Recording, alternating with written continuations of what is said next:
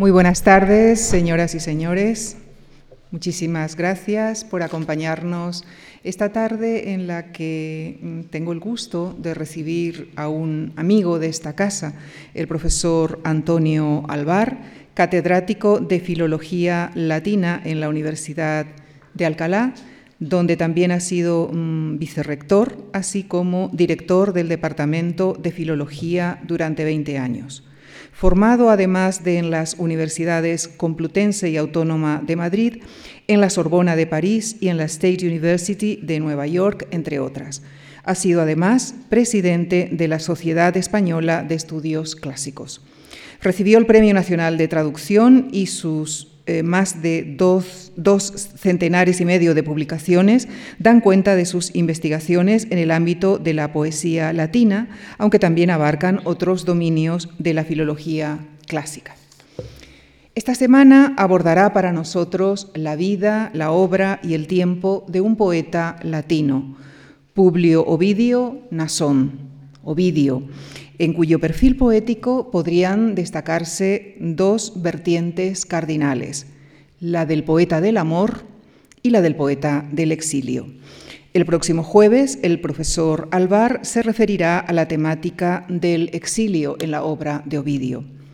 Y esta tarde abordará el otro ámbito fundamental mm, de su obra poética, el del amor tema al que dedicó mm, versos tanto desde una mirada subjetiva como objetiva, narrando los amores de personajes míticos, pero también desde el punto de vista de un verdadero maestro.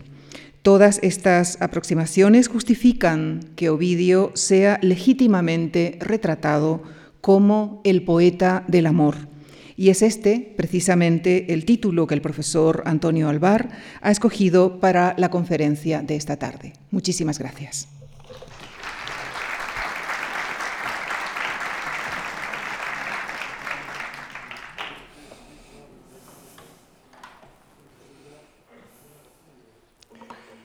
Buenas tardes. Quiero manifestar antes de nada mi gratitud a la Fundación Juan Marc que ha confiado una vez más en mí, espero que no les defraude, que no se hayan equivocado, que no salgan ustedes de aquí absolutamente aburridos, porque si fuera así, lo habría hecho yo muy mal, precisamente por el hecho de que les voy a hablar, como ya ha anunciado doña Lucía Franco, de un poeta, Publio Ovidio Nasón, eh, conocido universalmente simplemente por su nomen, Ovidio, que es, eh, por antonomasia, el poeta del amor, no solamente en la poesía latina antigua, sino en toda la literatura occidental. Publio Ovidio Nasón nació en Sulmona, ahí lo ven ustedes en el mapa, en los Abruzzos italianos, una pequeña localidad, una bellísima localidad de los Abruzzos italianos, y murió allí, en el otro extremo del mapa, en Constanza, en la costa eh, del Mar Negro de la actual Rumanía. Constanza en la antigüedad se llamaba Tomi. Entre esos dos puntos, eh, Sulmona y Constanza, con un periodo intermedio dilatado, por supuesto, y fundamental en su vida, que es la ciudad de Roma, se desarrolla la vida de eh, nuestro poeta. Hoy vamos a hablar fundamentalmente de su actividad literaria en Roma, precisamente. El jueves que viene hablaremos de su actividad literaria en Tomi, en la Constanza actual. Pero vamos a empezar por el final. Esto que tienen ustedes aquí a la izquierda es eh, la estatua que se le ha levantado, que se levantó a Ovidio precisamente en Constanza, Delante del edificio que hay detrás es el Museo Arqueológico de la ciudad, un museo muy interesante, y eh, una reproducción exacta, o una copia, llámenle como quieran, una versión de esta misma estatua se le levantó también en su ciudad natal, en Sulmona, en Italia. Y en el pedestal de la estatua aparece esa inscripción que ven ustedes ahí a la derecha, el que está delante eh, soy yo, no es Ovidio, eh, donde en esa inscripción se dice en dísticos elegíacos lo siguiente. Son versos escritos por el propio Ovidio. Aquí yazgo yo, cantor de tiernos amores, que, que por mi talento morí el poeta Nasón. Mas tú que de largo pasas, no sufras si amaste, por decir los restos de Nasón duerman en paz. Él eh, escribió para sí mismo este epitafio que se puede leer en una de las obras que escribió en el último periodo de su vida, Tristezas, de la que hablaré el jueves que viene.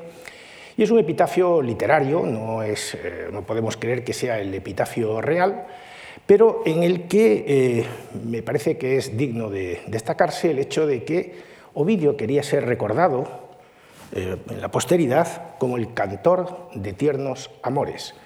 De toda su enorme producción literaria, lo que él quería que quedara para la posteridad, que quedara destacado, es que era el eh, cantor del amor, el poeta del amor. Mm, bien, eh, de eso es de lo que vamos a hablar. El jueves que viene hablaremos del último periodo de su vida, del periodo que le llevó a Tommy y en donde compuso esta obra y explicaremos por qué ocurrió eso. Para hacer un breve recordatorio de la biografía de eh, Publio Ovidio Nasón y para que podamos situarnos cronológicamente en el tiempo del que estamos hablando, eh, debo decir que Publio Ovidio Nasón nació el 43 antes de Cristo, 20 eh, de marzo, 43 a.C., es decir, en el momento en el que el Estado romano se debate en un periodo enormemente conflictivo de guerras civiles que van a concluir con la desaparición del sistema que había durado 500 años, el sistema político de la República, y se va a instaurar a partir del 30-28 a.C., es decir, cuando todavía Ovidio es muy joven, un nuevo sistema al que conocemos con el nombre del Principado, o dicho de otra manera, el Imperio Romano. Eh, en el 27 a.C. Eh, va a estudiar a Roma junto con un hermano mayor que él tenía, es decir, con 14 años, eh, perdón, con 16 años. ¿no? Su padre lo manda a estudiar a Roma. Es decir, cualquier joven que quisiera abrirse paso en la Roma de este momento, pues tenía que completar su formación en la ciudad, en la capital del Estado, en Roma, y luego, en todo caso, eh, debía completar sus estudios, como si fuera una estancia Erasmus, llamaríamos hoy, eh, en otros lugares, fundamentalmente eh, en, Grecia. En el año 25 a.C., eh, completa estudios normalmente de filosofía, pero también ahí aprovechaban los que tenían aficiones poéticas y se bueno, iniciaban en la creación poética. Eh, en la creación poética, por cierto, en lengua griega fundamentalmente. ¿no? Regresa a Roma y en el 23 a.C., es decir, con 20 años apenas, publica cinco libros de elegías tituladas Amores. Eh, ahora hablaremos un poco más de esto. Y compuso también, probablemente en esta época, una tragedia que es lo único que se ha perdido de Ovidio. Todo lo demás, todo lo que les voy a comentar, eh, lo conservamos, se puede leer ahora. Es uno de los autores antiguos del que conservamos más obras, de los autores latinos de los que conservamos más obra. Y gracias a esa composición, eh, a ese libro de cinco, eh, esos cinco libros de, de elegías titulada Amores, así directamente, Entra en uno de los círculos literarios más prestigiosos del momento, el círculo de Mesala, el otro que había era el de Mecenas, en donde bueno, pues, eh, estaban eh, Virgilio, Horacio, Asinio Polión, Propercio, etcétera, otros grandes poetas, pero en el de Mesala estaba Tibulo, había Lígdamo, estaba Ovidio, había, eran los dos grandes círculos literarios que había en ese momento en Roma y en ese momento muere su hermano, cosa que le causa a él extraordinario dolor, según nos cuenta después en una de sus elegías autobiográficas. Hacia el 8 a.C., las fechas nunca son seguras, las intuimos a partir de las referencias internas que hay en la obra a hechos históricos, y entonces más o menos en función de eso se datan las obras. Hacia el 8 a.C. Eh, publica la primera edición de las Heroidas, de las que hablaré también brevemente después, que incluye cinco, eh, perdón, 15 cartas simples, 15 cartas escritas todas ellas por 15 heroínas míticas a sus respectivos eh, amantes o amados. Eh, esas heroidas verían una segunda edición más adelante, lo verán ustedes ahí en el 2 antes de Cristo, donde en 2 después de Cristo, perdón, en donde se añaden a esas 15 cartas, ahora lo veremos, otras dobles en donde está la carta de la heroína y la contestación o viceversa de su amado. Eh, otras, otras tres parejas, otras seis cartas más, de tal manera que lo que ha llegado a nosotros son 21 cartas en total.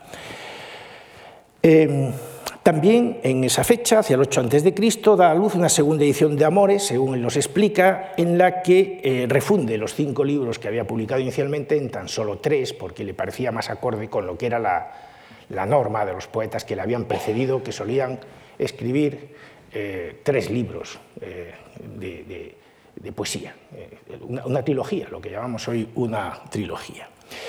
Bien, en el uno antes de Cristo, uno después de Cristo, es decir, en el momento del cambio de la era, eh, publica una de las obras que más fama le dio, El arte de amar, de la que hablaremos en la segunda parte de esta exposición. Y inmediatamente después publica otra obra que se nos ha transmitido solo en parte, pero tenemos un largo fragmento, que son los cosméticos para el rostro de la mujer. Probablemente la primera obra que se escribe en verso, para explicarle a las mujeres cómo tienen que eh, eh, disimular las borracheras de las noches anteriores, de los días de fiesta, o cómo tienen que eh, arreglarse para, seducir a sus amantes. y publica también el, el tercer libro del arte de amar. Al principio tan solo esa obra tenía dos libros y tiene que añadirle un tercero y ahora les explicaré por qué. Y además publica también en ese momento otra obra que se llama Remedios contra el amor, que es justamente la antítesis del arte de amar. Es decir, nos enseña a amar y luego nos enseña a que no nos amemos. Esto ya pueden ustedes imaginar que hay aquí mucho sentido del humor, pero también hay otras, otras cosas. Hacia el 4 después de Cristo publica la obra que más fama le ha dado, las metamorfosis, de la que no voy a hablar ni hoy ni el jueves. Simplemente la menciono porque es una obra extraordinariamente conocida, eh, pero que se sale un poquito de lo que es la temática central de lo que vamos a hablar ahora. Las heroidas, eh, perdón, las metamorfosis es un grandísimo poema épico, épico didáctico, en 15 libros, en donde se narran doscientos y pico episodios míticos, en donde el hilo conductor de casi todos ellos es también el amor, pero es la gran enciclopedia de la mitología greco-latina y eh, por ese motivo se ha convertido en una de las obras de referencia de toda la cultura occidental. Nosotros cuando vamos ahora a los museos, o cuando vamos a la ópera, o cuando vamos a, a cualquier manifestación artística de, los siglos XVI, XVII, XVIII, XIX, bueno, pues con enorme frecuencia esas manifestaciones artísticas están inspiradas en las metamorfosis de Ovidio. En el 9 después de Cristo se produce un hecho eh, singular, extraño, muy debatido en la historia literaria de la antigua Roma, y es que Ovidio es exiliado por el emperador Augusto a Tomi, a Constanza, a la ciudad esa que les he mostrado antes en el mapa. Allí vive hasta el año 17 después de Cristo, más o menos. Ahora, hace poco se celebraba el bimilenario de la muerte de, Ovidio. Eh, vive hasta el 17 y suponemos que es hasta el 17 porque en las obras que escribe o que hemos conservado de él no hay ninguna referencia histórica posterior a esa fecha. Por tanto, suponemos que es que había muerto hacia el 17 después de Cristo. Y en el Ponto, Euxino, como llamaban los antiguos al Mar Negro, escribe eh, tristes, tristezas, de lo que hablaré el jueves que viene, las cartas desde el Ponto, y también eh, completa una obra que traía empezada desde Roma, Fastos, de la que tampoco hablaré aquí porque no tiene que ver con el amor, Ibis, eh, que es una sátira, Nux, que es un, poema fúnebre a una nuez, y eh, un tratado de pesca. ya ven ustedes que la producción es extraordinariamente variada. Y bien, hacia el 16 después de Cristo muere Entomi. Por tanto, nosotros, a partir, eh, nosotros vamos a hablar exclusivamente de la primera parte de su vida hasta el año 2 después de Cristo más o menos. Dejaremos para el jueves la parte siguiente.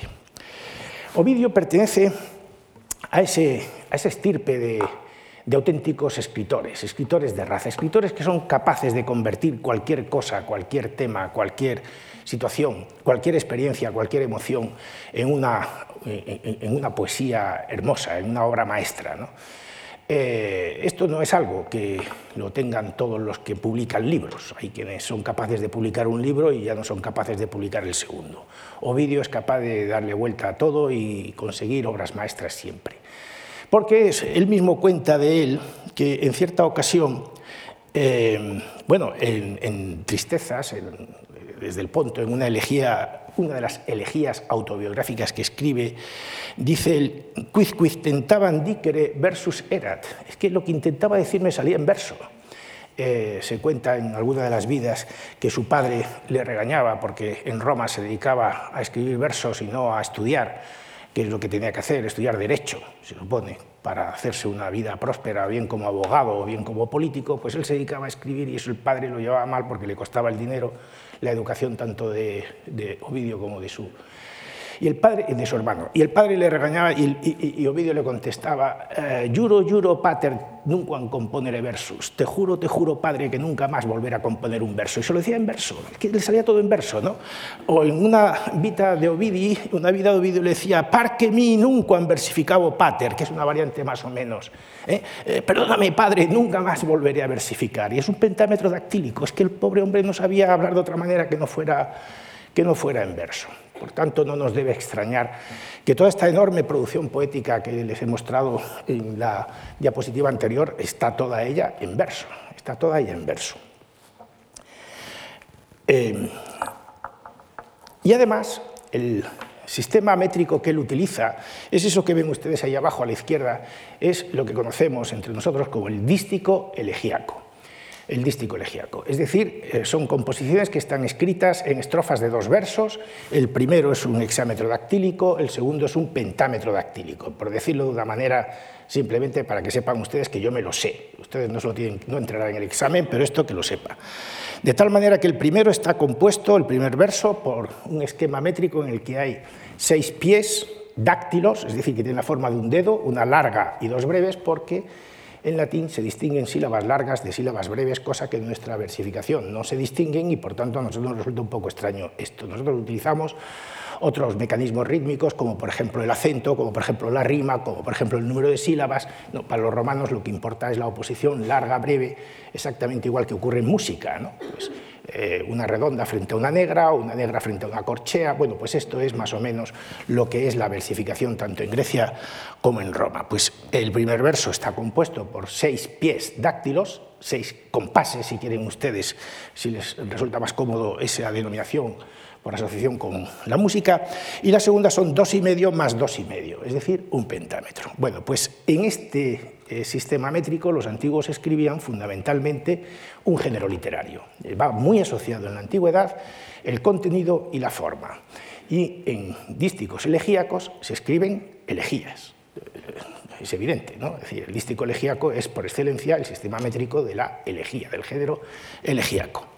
Y la elegía, pues básicamente, eh, de manera rápida, puede ser elegía erótica, que es la más abundante, la más abundante en literatura latina, no en la literatura griega. La elegía erótica, que la cultivaron pues Catulo, Cornelio Galo, Tibulo, Lígdamo, Sulpicia, Propecio y Ovidio, Ovidio, después de todos ellos.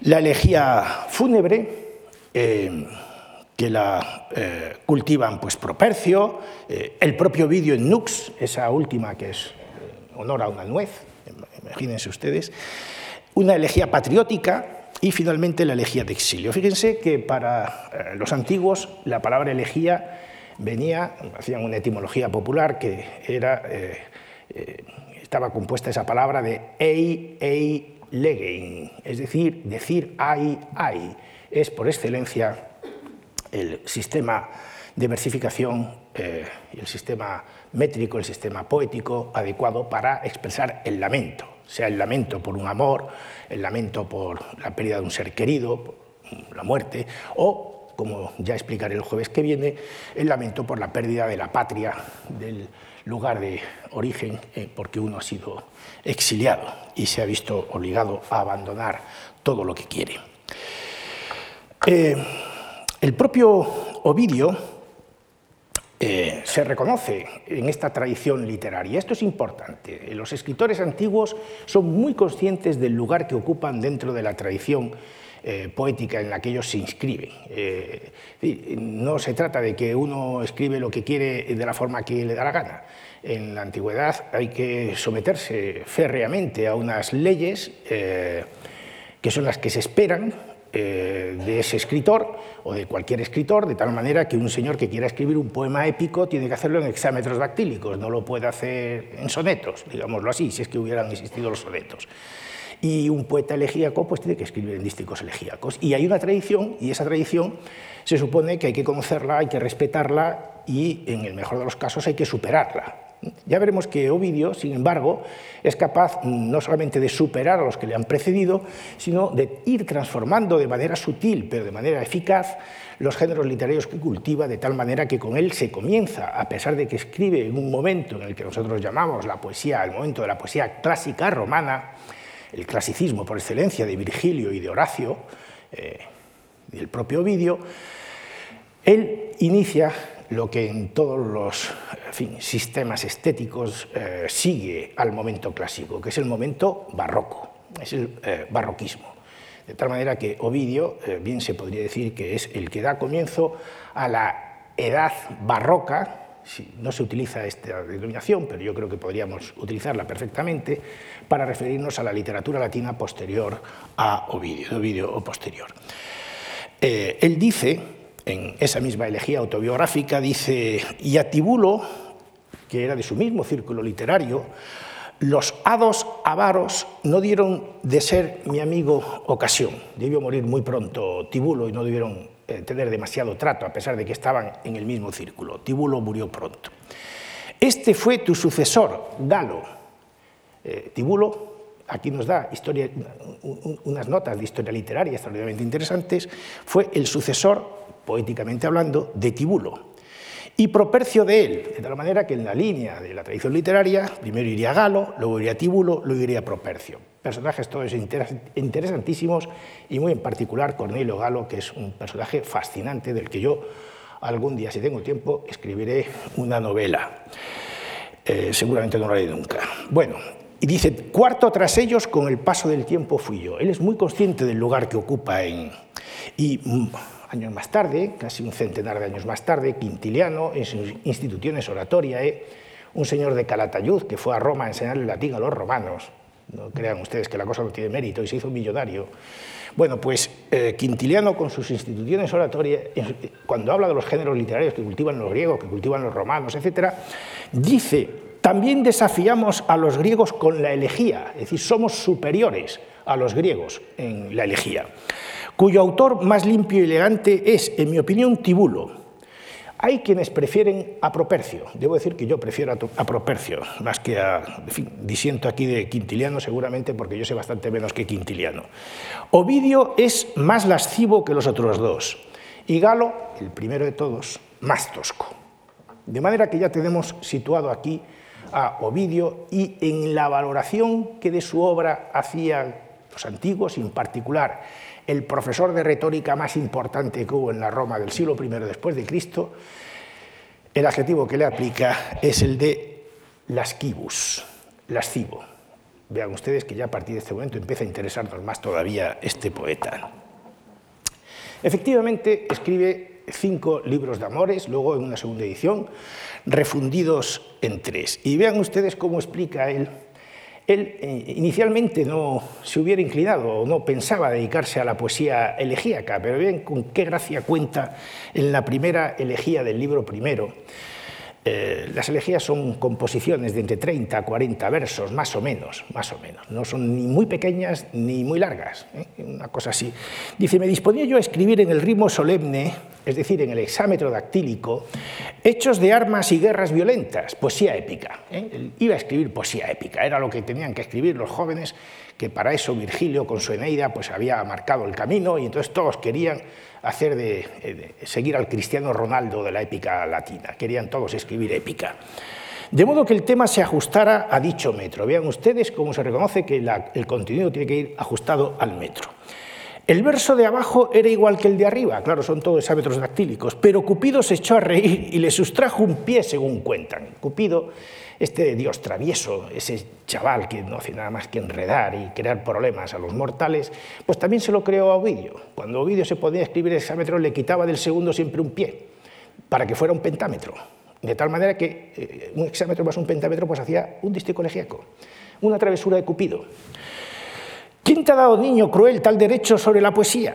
Los poetas no somos seguidores tuyos, sino de las piérides, es decir, nosotros servimos a las musas, a las musas, no al dios del amor. ¿Qué ocurriría si la rubia Venus quitase a Minerva sus armas? ¿O si Minerva atizara antorchas encendidas? ¿Quién admitiría que Ceres fuera la reina de los bosques escabrosos, de donde es reina la diosa Diana? Y que los campos se cultivasen por orden de la doncella que lleva la aljaba, es decir, sería el mundo al revés. Chico, estate quieto, tú dedícate a enamorar gente, pero no te pongas a escribir poesía. Le dice el poeta, ¿quién equipararía a Febo, ilustre por su melena, Apolo, con una afilada lanza? ¿Quién equiparía, a Febo, ilustre por su melena, con una afilada lanza, mientras Marte, a cambio, tañe la lira de Aonia? Hombre, eso es un disparate. Marte es el dios de la guerra y Apolo es el dios de la, de la poesía, entonces cada uno debe llevar su atributo. Grande es niño tu soberanía y poderosa en extremo. ¿Por qué tu ambición aspiras a una nueva empresa? ¿Es acaso tuyo el mundo entero? ¿Son tuyos los valles del Helicón? Ni siquiera Febo dispone ya de su lira con seguridad. Cuando el verso primero de la recién estrenada página ha quedado escrito correctamente, he aquí que el siguiente hace flaquear mis fuerzas. Y para ritmos más ligeros me falta tema adecuado. Muchacho o muchacha que peine sus largos cabellos. Oye, si me vas a hacer escribir en dísticos elegíacos, no tengo tema, yo no sé de amor, no sé de amor, y mira lo que pasa. No bien me había quejado cuando abrió, el su aljaba inmediatamente y escogió una flecha destinada a mi perdición. Curvó vigorosamente el arco sobre la rodilla y dijo, toma, poeta, argumento para tus versos. Desgraciado de mí, fue certera la flecha del famoso niño. Me abrazo y amor es el rey de mi corazón solitario que mi obra se levante sobre seis pies, el hexámetro dactílico, y se apoye en cinco, el pentámetro. Adiós con vuestro ritmo, férreos combates. ¿eh? Se acabó la poesía épica. Cíñete las rubias sienes con mirto de las riberas, musa a la que he de cantar en grupos de once pies, seis más cinco el exámetro dactílico, lo ven ustedes, arma virunque cano troiaico primus aboris italian fato prófugus raminaque edit, etc., de Virgilio frente a lo que son esto mismo. Todo eso que les he leído a ustedes está escrito en versos dísticos elegíacos y es así. Arma gravi numero violentaque bella paraban, edere materia conveniente modis. ¿Eh? Esto es como sonaría más o menos. ¿no? Bien, Cupido le obliga, dice Ovidio, a escribir sobre el amor. Y no solamente le obliga a cultivar el dístico elegíaco, sino que le da además eh, el tema, eh, lo, enamora. ¿eh? Lo enamora de una mujer llamada Corina, que es una mujer probablemente inventada. No, son los amores que cuenta Ovidio, muy probablemente autobiográficos, sino que es todo una ficción literaria, a diferencia de los autores que él ha mencionado anteriormente, que sí que tenían amadas identificables con personas, con mujeres reales. Vean ustedes que a partir de aquí lo que observamos es que la poesía de amor, desde el primer momento, la poesía de amor que escribe Ovidio, aunque es un amor elegíaco, que es un amor doloroso, ¿eh? digámoslo así, un amor doloroso. Normalmente cuando el amor es feliz, mm, no, el, que lo vive no se dedica a escribir poesía, se dedica a disfrutarlo, no a escribir poesía. La poesía de amor suele ser siempre muy tremenda, muy dolorosa y muy, muy elegíaca. Bien, pues, eh, sin embargo, en Ovidio, desde el primer momento, nos damos cuenta que eh, es una poesía de amor con enorme sentido del humor, con enorme sentido del humor. Se cuentan cosas muy verdaderas, pero siempre con un distanciamiento por parte del poeta que finge que aquello que está contando le está pasando a él, es autobiográfico, pero en realidad lo que está haciendo es tener una mirada eh, eh, displicente, eh, jocosa, divertida sobre esa emoción que afecta o suele afectar a todos los mortales, la del amor y utiliza, ya lo hemos visto en esta elegía desde el primer momento, las referencias mitológicas para dar, para elevar, esto es lo que habían hecho también los anteriores poetas elegíacos, para elevar lo que es la poesía de lo cotidiano a una poesía de validez universal. Es decir, de la misma manera que a mí me pasa esto, eh, lo que a mí me pasa ya le pasó en el mito a otro, o tengo un referente mítico que hace que mi experiencia se convierta en una experiencia de validez universal. Y hay ahí, eh, claro, en esta poesía, ya lo hemos visto, en esta poesía erótica frente a la poesía épica, que queda directamente rechazada por obligación, por imposición de Cupido desde el primer momento, hay una oposición entre lo que es el individuo frente a la colectividad. Y esto es algo que caracteriza constantemente la poesía de Ovidio, porque es algo que caracteriza constantemente al mundo que le ha tocado vivir y es algo que hace que la poesía de Ovidio nos resulte a nosotros extraordinariamente contemporánea, muy cercana a nosotros en muchos aspectos, porque eh, son momentos que tienen una temperatura social muy similar. Es decir, se ha pasado el momento de las guerras civiles que tuvo que vivir, esas confrontaciones al principio de su vida, eh, Roma está gozando ya de una paz eh, muy sólida. Roma es la mayor potencia del mundo. La Roma de Augusto es esplendorosa. La ciudad se está llenando de mármoles, de riquezas venidas de todo el mundo. Eh, hay una vida de lujo, de, por lo menos para determinadas capas de la sociedad, eh, de diversión, de, de, felicidad, digámoslo así, eh, que hacen que, en buena medida, los ciudadanos de Roma olviden el sentido colectivo que había animado, por ejemplo, la creación de la Eneida y se preocupen exclusivamente de, de su contingencia personal, de su disfrute personal, de eso que llamamos el hedonismo, ¿no? de los placeres de la vida. Ese es el mundo que le ha tocado vivir a Ovidio y ese es el mundo que él celebra, y además de manera consciente y por confrontándose permanentemente con Virgilio y con la poesía épica de Virgilio y con la grandeza de Roma y todas estas cosas y el destino de Roma y todo esto, a Ovidio, sin embargo, lo que le interesan fundamentalmente son los individuos, cada uno de nosotros. Por eso la poesía de Ovidio nos llama, nos interpela al corazón de cada uno de los lectores que hemos leído sus poemas a lo largo de la historia y lo sentimos cercano, porque la experiencia del amor es una experiencia absolutamente universal. Eh, es su poesía, una poesía de amor, de placer, de sexualidad, eh, de sensualidad, en una sociedad poderosa, tranquila y próspera. Es decir, es una poesía donde la expresión del amor es fundamentalmente una expresión extraconyugal, es decir, adúltera. La poesía de amor en general, en general, a mí me gusta decirlo así con ánimo provocativo, la poesía de amor en general es, es adúltera. ¿Qué vamos a hacer? Eh, la poesía de amor conyugal, eh, desde luego en la antigua Roma es rarísima. En Grecia prácticamente no existe, en la antigua Grecia. Y bueno, si ustedes repasan los amores de Garcilaso, de Dante, o de Petrarca, o de Boccaccio, de todos esos grandes eh, poetas del amor que hemos tenido en la literatura occidental, verán que ninguno de ellos le escribe sus poemas a su esposa. En fin, ahí lo dejo. y en cualquier caso, esa poesía eh, de amor extraconyugal, eh, es una poesía que está, en el caso de Ovidio, hecha con una extraordinaria perfección técnica, con un conocimiento de los modelos, esos modelos de los que él habla, los conoce muy bien, ¿eh? esos poetas que le han precedido, y no solo esos, sino otros escritores eh, él ha estudiado en Roma y ha estudiado en Atenas, en fin, humanidades, que entonces servían para algo, y, eh, y lo hace con una perfección formal verdaderamente asombrosa, de tal manera que eh, mm, insisto mucho en la cuestión formal, porque en esta poesía lo que se espera no solamente es que diga cosas interesantes, sino que las diga bien dichas y que sea una La originalidad. La originalidad para un poeta de estos no consiste en decir cosas que no ha dicho nadie, sino decir las cosas que dice todo el mundo, pero mejor que nadie, mejor que los demás.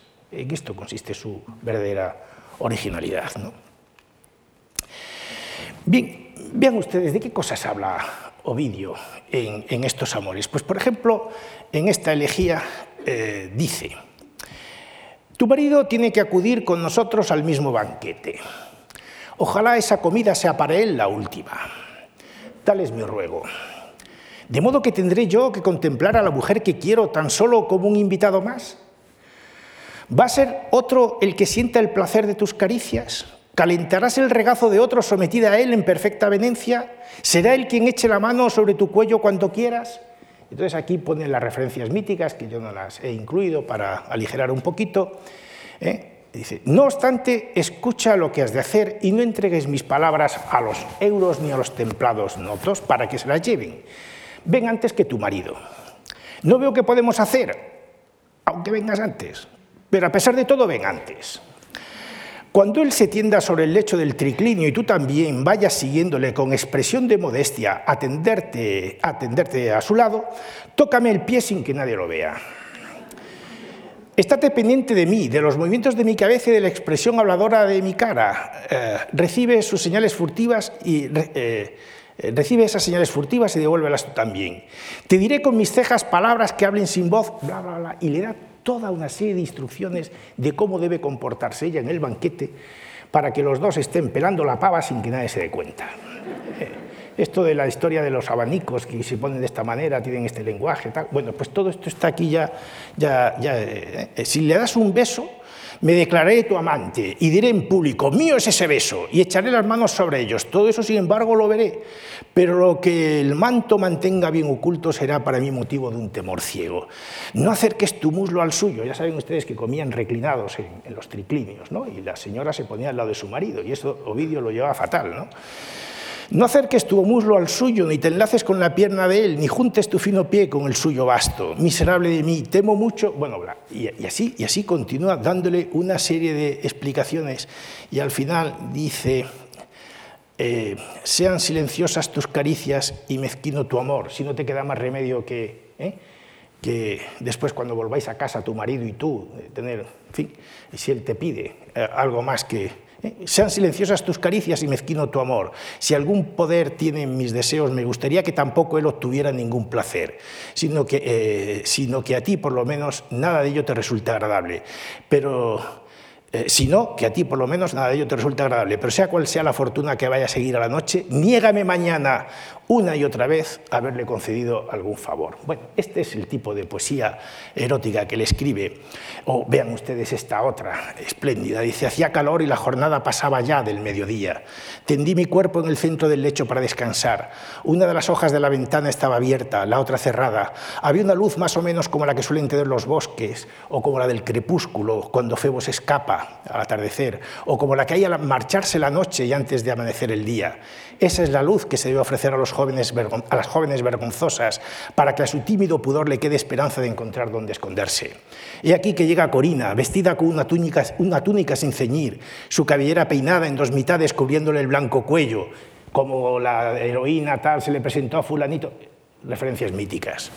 Mi Corina es como una heroína del mito, es tan bella como una diosa. ¿no? Le arranqué la túnica, aunque por lo fina que era apenas suponía estorbo. Ella, sin embargo, luchaba por taparse con la túnica y luchando como si no quisiera vencer, fue vencida, más sin dolerse de su rendición. Cuando quedó erguida sin vestiduras frente a mis ojos, en ninguna parte de todo su cuerpo encontré defecto alguno. Qué hombros, qué brazos tan hermosos vi y toqué. Cuán a propósito era la forma de sus senos para apretarlos, qué liso su vientre bajo el terso pecho, qué anchas y estupendas sus caderas, qué juvenil su muslo. ¿Para qué contarlo todo minuciosamente? Nada vi que no fuera digno de elogio, y desnuda la estreché contra mi cuerpo. ¿Quién no adivina lo demás? Fatigados luego, estuvimos descansando los dos. Ojalá tengo ya muchos mediodías como este, muchas siestas como esta, más bien. Eh, por esto era llamado un poeta lascivo, obviamente, obviamente. Era llamado un poeta, pero eh, ya ven, eh, nos sitúa la escena, pero no se pasa. Siempre con una elegancia, siempre con una verdaderamente extraordinaria.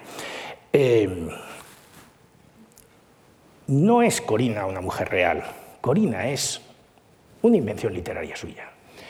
Y por eso las elegías de los amores eh, nos gustan en lo que, eh, lo que son, porque en cada una de ellas nos narra una escena, un hecho, una emoción, un aspecto concreto de la relación supuestamente que tuvo con Corina. Pero además de ser cada poesía extraordinariamente unitaria, por cierto, hay una dedicada a un aborto que se ha provocado Corina. Y ahí nos cuenta lo que él piensa sobre el aborto. Es una cosa eh, eh, curiosa e interesante, ¿no? porque estamos en una etapa obviamente precristiana, ya se dan ustedes cuenta y nos mm, indica muy claramente qué es lo que se pensaba en la sociedad romana sobre esa cuestión. ¿no? Bueno, pues eh, cada elegía está dedicada, por tanto, a una situación, a una vivencia, a una emoción, ¿no? pero es que además están todas engarzadas entre sí, de tal manera que una nos lleva a la otra con una continuidad que parece tan real que evidentemente es literaria. Es decir, que, es que eh, parece que está todo armado eh, de una manera muy muy intencionada para crear una historia, una narrativa a propósito del amor hacia una joven, hacia una mujer que, por cierto, está casada. Esto es lo que yo llamo, arriba lo han visto ustedes, eh, el amor subjetivo, amor en primera persona. Pero vean la ficción, está contando todo esto en primera persona cuando en realidad es todo inventado, es todo inventado.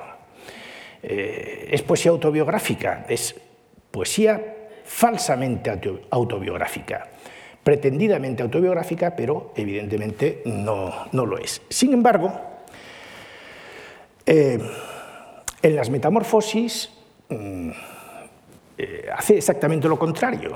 Es el amor objetivo, narra los amores de otros, pero los narra como si fueran reales, como si fueran reales. Es amor en tercera persona o historias de amores. Les he puesto tres ejemplos porque las metamorfosis han tenido un impacto en el arte occidental verdaderamente brutal. Y él es el que crea la narración, por ejemplo, de Apolo y Dafne. Entre las doscientas y pico hay una que es la historia de Apolo y Dafne. No es para mi gusto la más hermosa, pero es probablemente de las que ha tenido más impacto en las bellas artes en todo Occidente. Y ahí tienen ustedes cómo interpreta la historia de Apolidafne el Polayolo, o cómo, eh, eh, perdón, el Pinturicchio, o cómo, o cómo la, interpreta Gustav Klimt, o cómo, o cómo se interpreta en el siglo XVIII por algún escultor de, de, Viena que sigue a Bernini, o a Cánova, no sé muy bien. Pero es la misma historia. Ha fascinado siempre ¿no? el amor imposible del dios que quiere poseer a la ninfa y la ninfa no quiere estar con el dios y al final la ninfa se convierte en un laurel, que será el árbol simbólico de... Pero, les he dicho a ustedes, escribe o compone otra obra, Las Heroidas, que es una fórmula intermedia entre, la, entre los amores, el amor subjetivo, y las metamorfosis, el amor objetivo.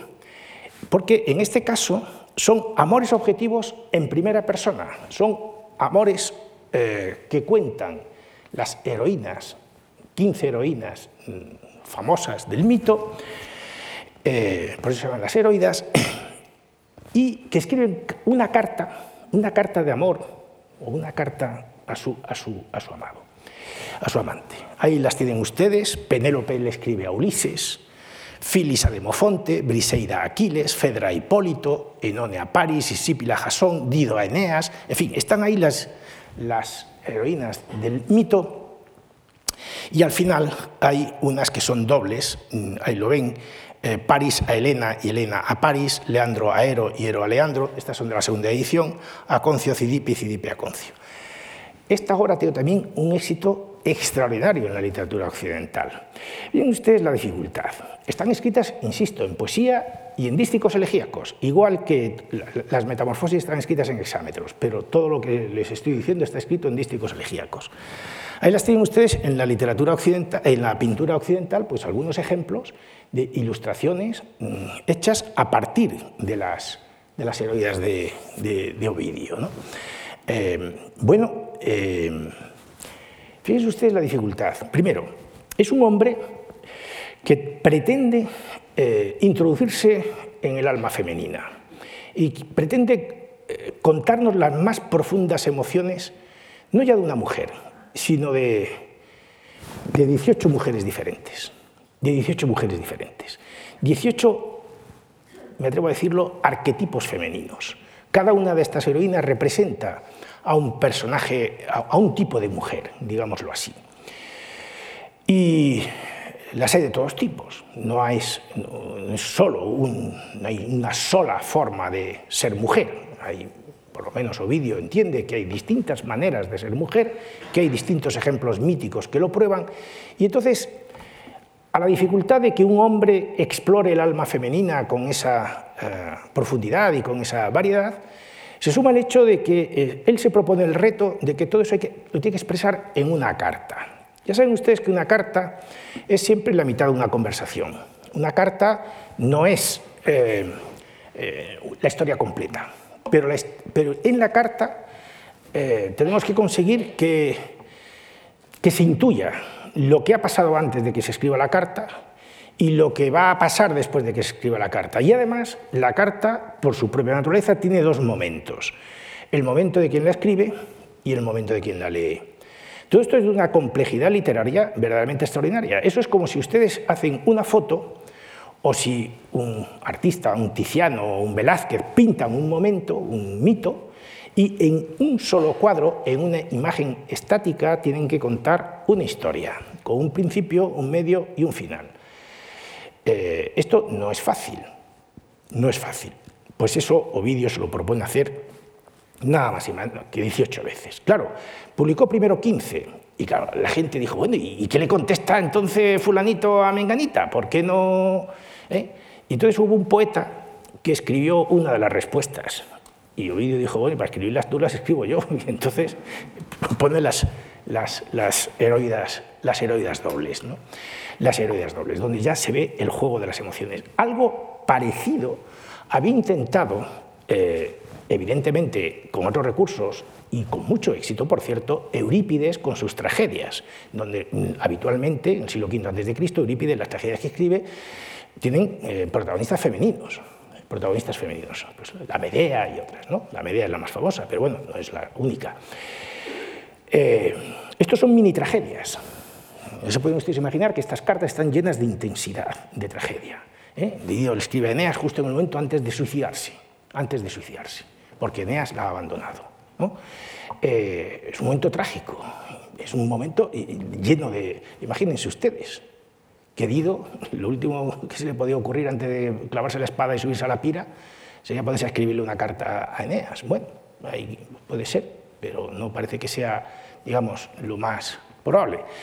El caso es que eh, estas cartas, es una manera, eh, eh, la, carta en verso se había cultivado en Roma, la había cultivado Horacio, en la misma generación, un poquito mayor que, Ovidio, pero las cartas de, Horacio están escritas en hexámetros dactílicos, que es lo que, como se suelen hacer, las cartas en verso se escriben en hexámetros, o se escriben en prosa o en hexámetros, pero Ovidio decide escribirlas en dísticos elegíacos. Luego, no sabemos ya si son heroidas, eh, si son cartas, o si son elegías, o si son tragedias, o si son... ¿Qué es lo que son?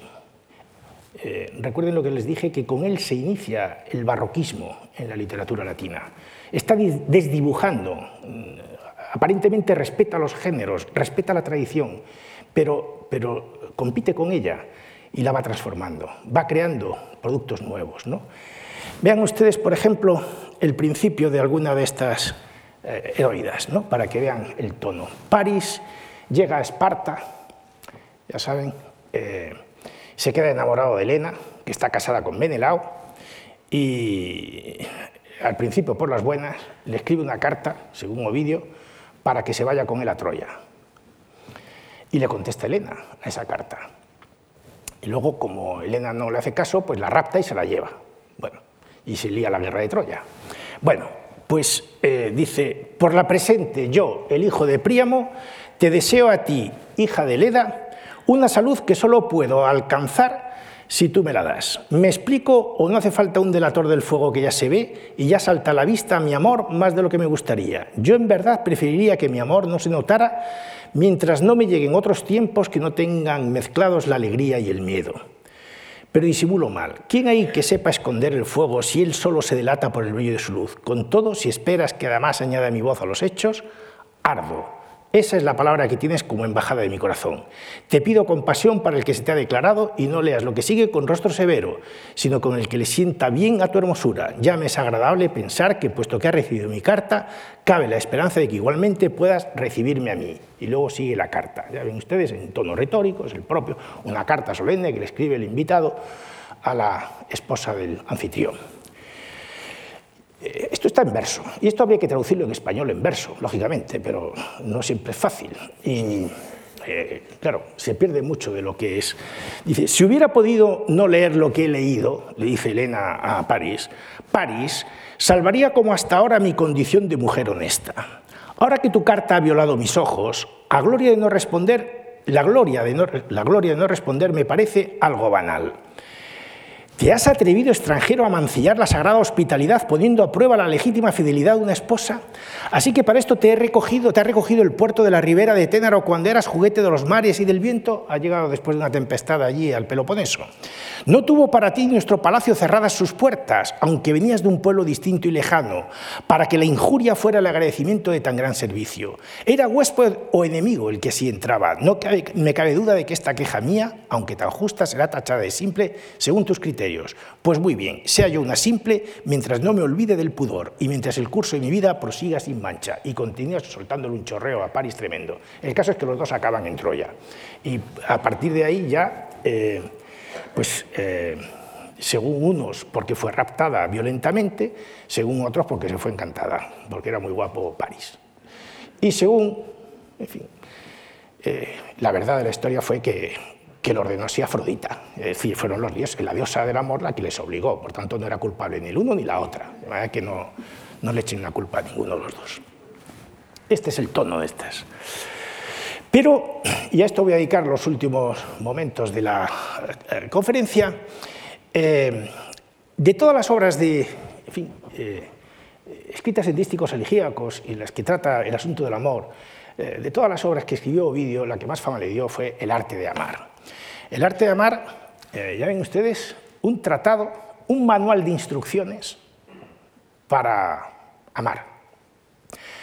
Y al hilo del arte de amar, y como he dicho ya antes, escribió unos remedios contra el amor, que es un manual para no enamorarse, para desmentir todo lo que nos ha contado en el arte de amar, y unos cosméticos para el rostro de la mujer. Los tratados, los manuales de instrucciones o los tratados, las artes, para realizar cualquier actividad eran extraordinariamente frecuentes en la Grecia y en la Roma de este momento. Eh, incluso hay instrucciones sobre cómo hay que enamorar a las mujeres en algunas otras obras. Lucrecio, en su poema de Rerum Natura, la naturaleza de las cosas, dedica el final del libro cuarto a contar los peligros del amor. Y es una cosa tan delirante, léanselo ustedes y se divertirán un buen rato. Virgilio escribió el segundo de sus grandes poemas, Las Geórgicas, que es un tratado de agricultura, cómo hay que cultivar los campos. Horacio escribió un arte poética, un tratado de cómo hay que hacer poesía. Eh, podríamos eh, poner otros ejemplos dentro de la poesía de Tibulo, de la comedia Paliata, es decir, el teatro romano, hay también, hay también eh, instrucciones sobre cómo hay que enamorar. Tibulo eh, eh, también habla de esto, Propercio, en fin, bueno, otros escritores. Pero es que, fíjense ustedes qué cosa más curiosa, en, en una elegía larguísima, la del libro 2 de Tristezas, que tiene 700 y pico versos, eh, todo el libro es una sola elegía, es una excepción a, eso que les he dicho que tienen 30, 40, esta tiene 700 versos. Y es toda autobiográfica. Dice él, otros escribieron tratados acerca de los juegos de azar, juegos estos que para nuestros antepasados constituían un delito no pequeño sobre el valor, está defendiéndose de por qué ha escrito el arte de amar. ¿no? Otros han escrito tratados acerca de los juegos y estaban prohibidos eh, antiguamente, ¿eh? Eh, pues sobre el valor de las tabas, como los dados, ¿no? sobre la manera, cómo sacar la máxima puntuación al lanzarlas o cómo evitar los ruinosos canes, era la peor tirada, la de los canes, bueno, no me puedo entretener en explicar esto, sobre los puntos que tiene cada dado, la manera como conviene lanzarlos tras invocar el número que falta y cómo colocar los que han salido, cómo puede avanzar un peón de otro color a través de una línea recta cuando una pieza está perdida entre dos contrarios. Es el anticipo del ajedrez. Había tratados, dice Ovidio, para aprender a jugar a juegos que hoy diríamos eh, similares al ajedrez. ¿no? Eh, el arte de saber luchar persiguiendo el de retirar la pieza adelantada y que no debe ir sin eh, escolta en su retirada al lugar seguro. ¿Cómo se puede disponer un pequeño tablero con tres piedrecitas por jugador? Las tres en raya. Había tratado para jugar las tres en raya donde la victoria consiste en poner en línea sus tres piezas. Y esos otros juegos, pues no los voy a citar todos, que, que suelen hacernos perder nuestro tiempo, cosa tan querida. Me vais a decir a mí que yo, el arte de amar, es una cosa que hace daño cuando hay tratados de todo esto que solo sirven para hacer perder el tiempo y el dinero a los ciudadanos romanos. Y aquí que este canta las diferentes clases de pelota y la manera de lanzarlas. Este enseña el arte de nadar, aquel otro el del juego del aro, otros han escrito sobre el cuidado de acicalarse, este dictó normas para los banquetes y recepciones, aquel otro da a conocer la tierra adecuada para modelar copas, enseña qué vajilla de arcilla es la más indicada para conservar el vino límpido. Tales son los juegos que se suelen practicar durante el ahumado mes de diciembre y sin embargo su composición no ha ocasionado ningún daño a nadie. Y a mí me castigan, ya lo veremos de esto el jueves que viene, por el arte de amar. Qué cosas más raras. No. Bueno, eh, brevemente, eh, la estructura del arte de amar eh, tiene tres libros. El primero y el segundo enseña a los hombres cómo y dónde pueden encontrar y conquistar a las mujeres y cómo deben mantener luego su amor. empieza, lo primero de todo, tú que por primera vez vienes como soldado a revestirte con armas nuevas, procura descubrir lo que deseas amar. El paso siguiente es conquistar a la joven que te ha gustado. Y en tercer lugar, conseguir que el amor dure por largo tiempo. Bueno, él dice, no voy a poder leer todos los textos, sin embargo, los he puesto porque después, en la versión que queda grabada en la Fundación Juan Marc, si alguien tiene interés, pues puede detener el vídeo y puede leer con más detenimiento las diapositivas. Así no le reparto fotocopias, que ahora no es adecuado. Bueno, pues en el tercero, él dice al final del segundo que se le han enfadado las mujeres. Que las mujeres dicen, bueno, ¿y nosotras qué? ¿Cómo que dos libros para enseñarle a los hombres a ligar con las mujeres? Porque no escribes un libro y nos enseñas a las mujeres a ligar con los hombres, ya que eres tan listo. Y entonces dice Ovidio, pues venga, lo voy a escribir. Y escribe un tercer libro dedicado a las mujeres, para enseñarles a conquistar a sus amados. Frente a los libros anteriores son ahora las mujeres las destinatarias del magisterio del poeta. Entonces, claro, como ya es repetición de muchas cosas que se han dicho en el 1 y el 2, este solamente es un libro, está más compendiado para no repetirse eh, y partiendo siempre de la base de que en el amor la actitud correcta de la mujer debe ser inicial, inicialmente pasiva frente a la actividad que se supone deben practicar los hombres. Empieza así, si alguien en este pueblo no, conoce el arte de amar, que lea esto, y leído el poema, que ame a sabiendas. Con arte las rápidas naves y con velas y remos se mueven, con arte los carros ligeros, con arte se rige el amor. Eh, esta traducción pretende seguir el ritmo, el ritmo del, dístico elegíaco que están viendo ustedes. Está todo escrito, todo el arte de amar está escrito en verso con este, con este ritmo. Él dice, cuidadito, eh, yo no escribo para que cualquier mujer sea seducida. Yo solamente estoy, eh, al tipo femenino que me dirijo es al tipo de las libertas o de las mujeres de baja condición social. No, no, las matronas romanas, por Dios, las, eh, yo con esas, no, no, esas tienen que tener una vida honesta, etc. Fíjense ustedes que es que esto lo escribe Horacio, eh, Ovidio, cuando Augusto ha publicado dos leyes para reorganizar eh, el Estado romano, que había quedado desangrado después de las guerras civiles, después de, décadas de guerras civiles, y que, eh, la vida en la ciudad eh, estaba, digamos, desde el punto de vista de Augusto, arruinada por el excesivo lujo, la riqueza, el vicio, la deshonestidad, había, dedicado, había hecho dos leyes, una, eh, la lex eh, Julia de adulteris coercendis, para prohibir los adulterios, para castigar los adulterios, por cierto, la primera víctima de esta ley fue su propia hija, y la lex Julia de maritandis ordinibus, ordenando a todos los ciudadanos romanos varones que se casaran y que tuvieran hijos, y que teniendo hijos tendría que exención de impuestos. Claro, Roma se había quedado desangrada después de las guerras civiles, faltaban, faltaban chicos, faltaban hijos. Y en este proceso de regeneración eh, social que está intentando llevar a cabo Augusto, de, recuperación de las antiguas tradiciones, de las antiguas virtudes, de los romanos, de la austeridad, todo esto, después de haber decretado estas dos leyes, llega Ovidio y le escribe El arte de amar para seducir a las mujeres, para hacer exactamente lo contrario de lo que Augusto había pedido que se hiciera en esas leyes. Y entonces él se defiende y dice, no, no, no, no yo no, no, cuidadito, no, yo no tengo nada que ver con eso.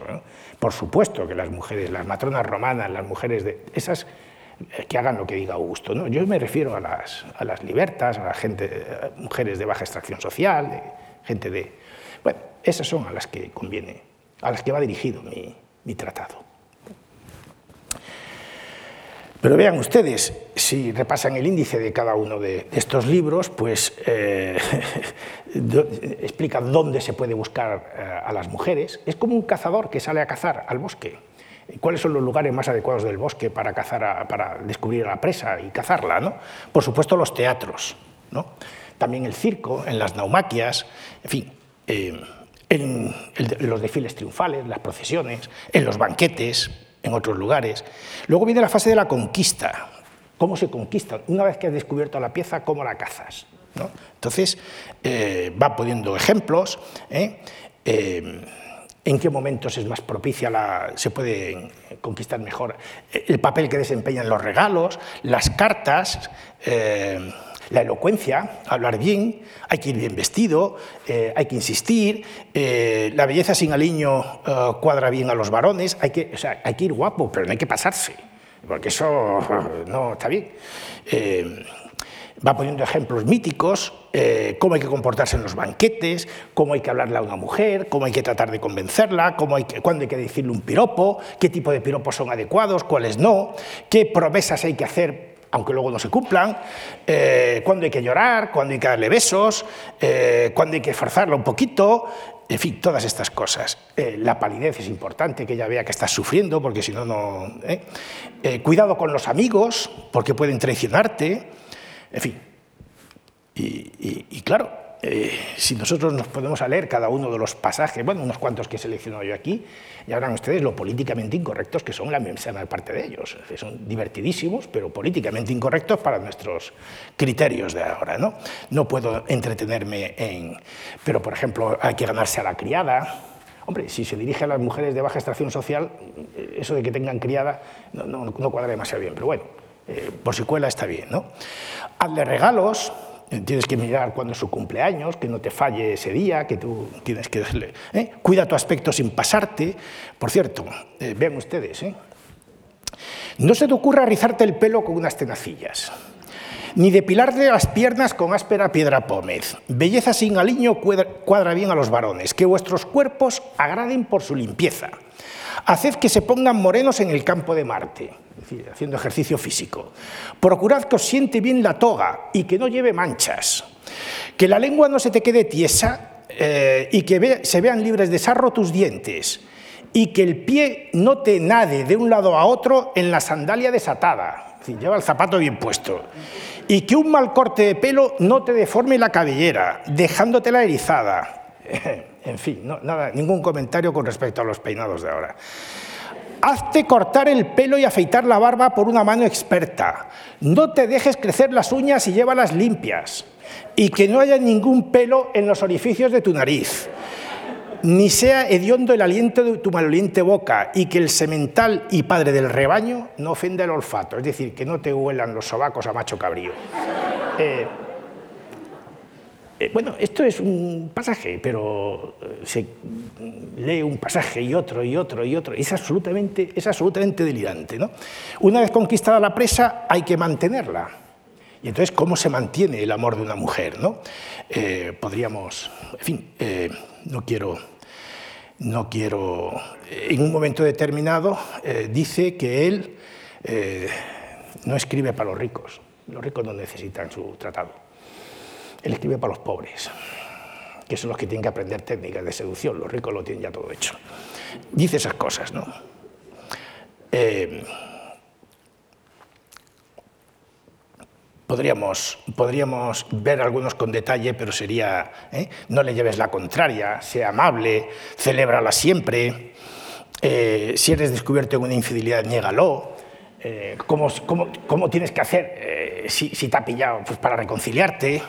Eh, debes aceptar sus, defectos. Eh, bueno, esto es para leerlo. ¿eh? No preguntes la edad si es mayor, y luego le dice, oye, si las mujeres de edad avanzada tienen más experiencia y por tanto a lo mejor son más.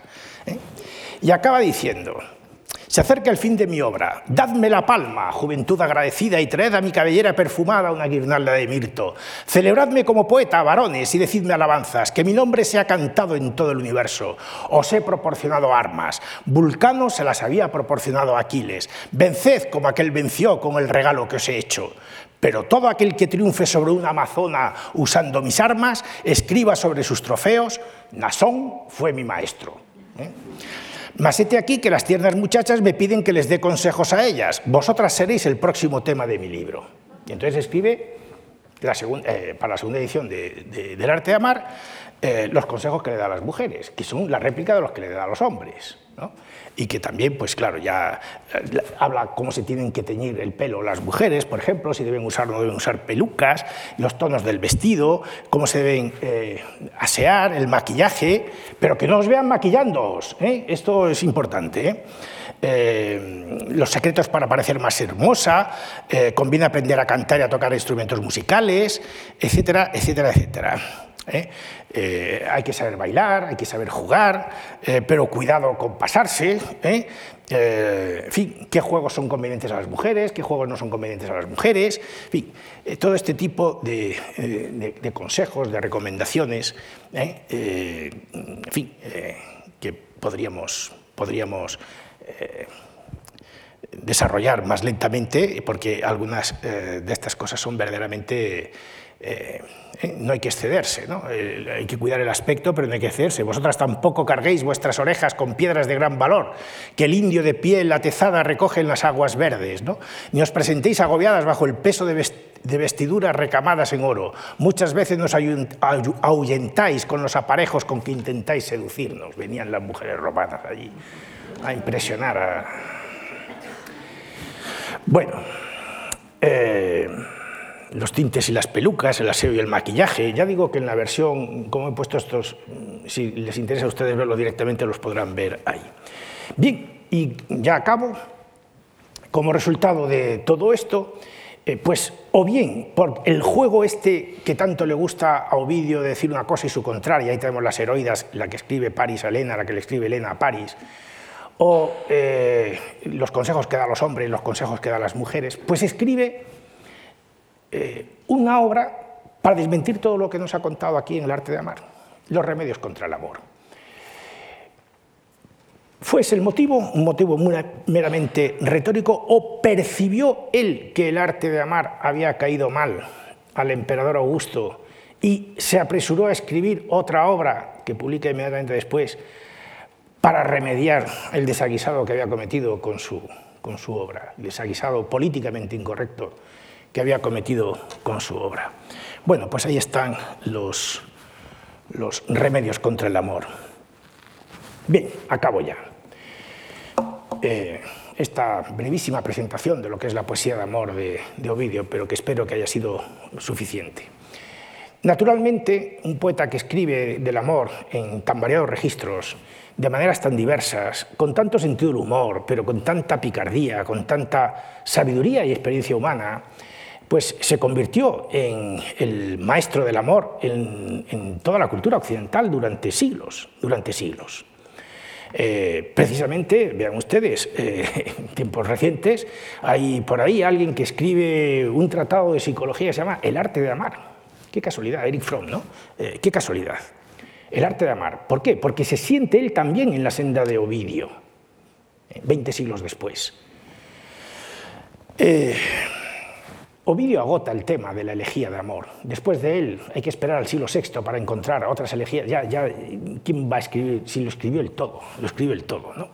Pero en la edad carolingia, en la época de Carlomagno, Modin, obispo de Aubin, se llamaba a sí mismo Naso. Hacía llamarse él Nasón, Ovidio. Y Teodulfo de Orleán y Hermoldo Nigelo, todos ellos imitan la poesía de Ovidio. Y hay una en la cultura occidental hay una aetas ovidiana, siglo XII, siglo XIII, una edad de Ovidio, en donde todo el mundo lee a Ovidio, todo el mundo escribe como Ovidio, todo el mundo en latín, en latín y en lenguas vulgares. De tal manera que eh, podríamos mencionar eh, montones de autores, pero simplemente eh, hay, hay, todo un género, la comedia elegíaca, el Pánfilus de Amore, de donde viene la Celestina, está hecha siguiendo la obra de Ovidio. Juan Ruiz, el arcipreste, edita largos pasajes eh, del libro de Buen Amor del arcipreste edita, están directamente tomados de Ovidio. La poesía goliardesca, Gautier de Chatillon, los trovadores, el amor courtois, todo eso procede en buena medida de la poesía de Ovidio, de la poesía de amor de Ovidio. Y no digamos Petrarca y la poesía petrarquesca y Dante, y Boccaccio, y Chaucer, y en el Renacimiento y en el Siglo de Oro, bueno, ahí el Renacimiento y el Siglo de Oro optan más, no abandonan a Ovidio Poeta del Amor, pero optan más por las metamorfosis. La metamorfosis se convierte en el libro de cabecera en el Renacimiento y el Siglo de Oro. Pero incluso ahora se está mostrando como Ovidio, como Ovidio también eh, ha servido de inspiración a, grandes, a largos pasajes, por ejemplo, del Mahabharata en la literatura india. Eh, es insólito, es extraño, es raro, puede ser, pero parece que es así. Eh, Ovidio se leía no solamente en un contexto occidental, sino que ha sido leído también en otras culturas, en otras civilizaciones y posiblemente con más profundidad y con más intensidad de lo que nos podemos imaginar en este, hasta este momento. ¿no? Simplemente lo dejo ahí apuntado. Y con eso ya acabo y les dejo tranquilos hasta el jueves que viene. Muchas gracias.